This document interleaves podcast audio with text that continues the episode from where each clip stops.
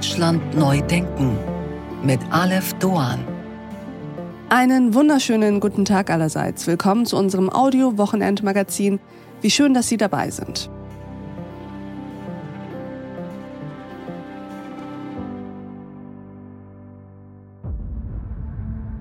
Dies, liebe Hörerinnen und Hörer, ist eine Sonderfolge. Eine Sonderfolge, weil wir in diesem achten Tag etwas tun wollen, das aus unserer Sicht sonst zu kurz kommt.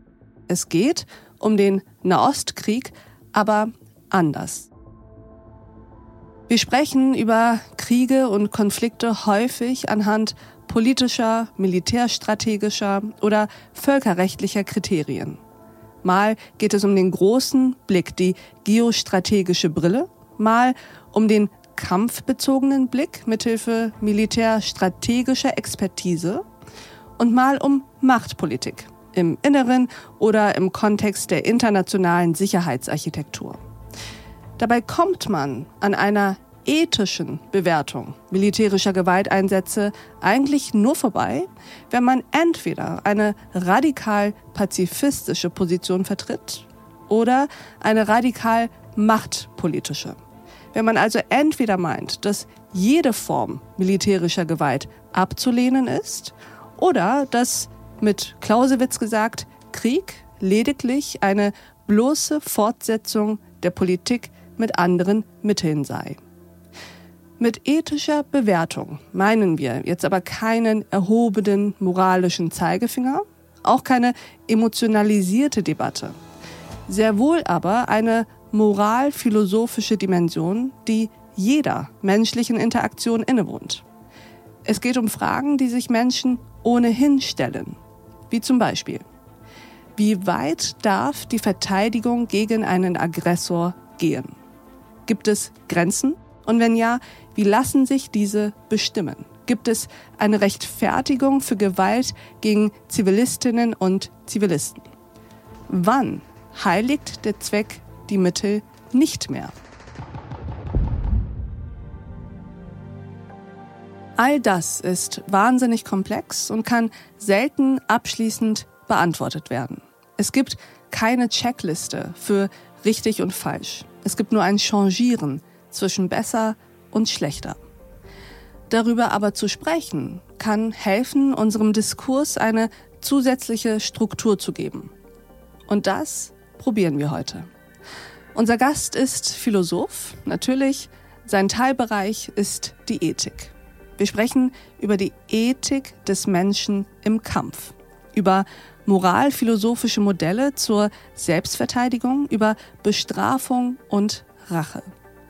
Und wir geben einen kleinen Ausblick auf die möglicherweise weitere Entwicklung unserer Moral. All das benötigt Zeit und Raum, auch einen Denkraum, Daher verzichten wir in dieser Folge auf unsere Rubriken, die Stilfrage, Aleph Approved und die Zukunft gehört. Ich glaube, es lohnt sich.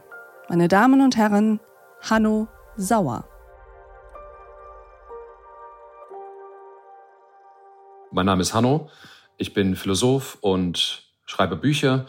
Ich lebe in Düsseldorf mit meiner Familie und mit meinen zwei Kindern und arbeite an der Universität Utrecht in den Niederlanden und beschäftige mich da mit Ethik und Politik, wie unsere Moral funktioniert, wo unsere Werte herkommen, welche Werte was taugen und welche nicht so sehr. Ich freue mich wahnsinnig, dass Sie heute hier sind, Herr Sauer. Ja, vielen Dank für die Einladung. Ja, total gerne. Ich freue mich wirklich, dass Sie da sind, denn genau dieses Themenfeld, um das Sie sich kümmern, wollen wir heute im achten Tag mal gemeinsam erörtern und vertiefen und uns eigentlich einem, ich finde, schwierigen und vor allem großen Thema widmen, ja. nämlich der Moral.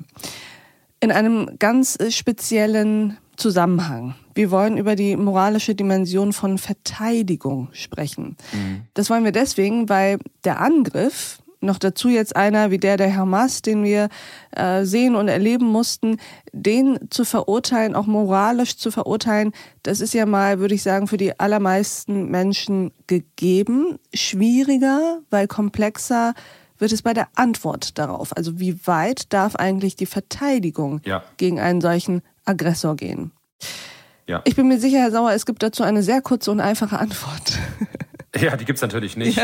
ähm, es gibt schon eine auch schon viele Jahrzehnte andauernde, Jahrhunderte eigentlich andauernde, auch philosophische Debatte, also innerhalb der Fachdisziplin Philosophie, mhm.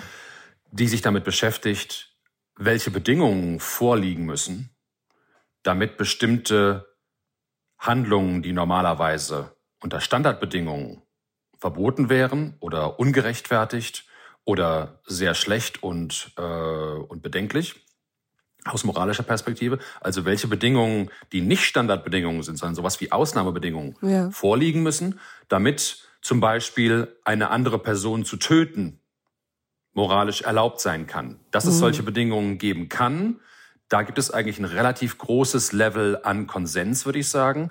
Aber das sind eben sehr, sehr, sehr spezielle Ausnahmebedingungen, die nur sehr, sehr, sehr gelegentlich und, äh, und ausnahmsweise vorliegen. Und dann ist so ein bisschen die Frage, wie sind diese Bedingungen zu verstehen? Ja. Äh, wie kann man die ausbuchstabieren? Und natürlich dann nochmal die anschließende Frage, wie finden wir denn raus, ob die vorliegen? Also ich gebe mal ein Beispiel. Zum Beispiel ist es ja normalerweise ähm, falsch, andere Menschen zu töten oder schwer zu verletzen oder ja. einzusperren. Ja. Aber es kann natürlich Bedingungen geben, äh, unter denen Freiheitsentzug oder äh, einer anderen Person schwere Verletzungen zuzufügen oder eine andere Person sogar zu töten, vielleicht erlaubt sein kann. Unter anderem, das wäre also eine wichtige Ausnahme, wenn man sich selbst verteidigt. Ja. Also wenn man zum Beispiel Opfer einer, einer bestimmten Art von, von physischer Bedrohung wird oder droht, ein Opfer von, von physischer Gewalt zu werden, dann kann es sein, dass man eben Dinge tun darf, die man unter Standardbedingungen nicht tun darf. Und die Frage ist dann, was sind diese Ausnahmebedingungen mhm. und wie sind die zu verstehen und wann liegen die vor? Und an dieser Stelle blenden wir uns aus. Diese Folge in voller Länge finden Sie auf thepioneer.de und in unserer Pioneer App. Probieren Sie es aus, hören Sie sich all unsere Podcasts an, lesen Sie all unsere Artikel und Newsletter, kommen Sie zu unseren Live-Events an Bord. Ich verspreche Ihnen, es lohnt sich. Bis dahin, auf sehr, sehr bald. Ihre Alef Doan.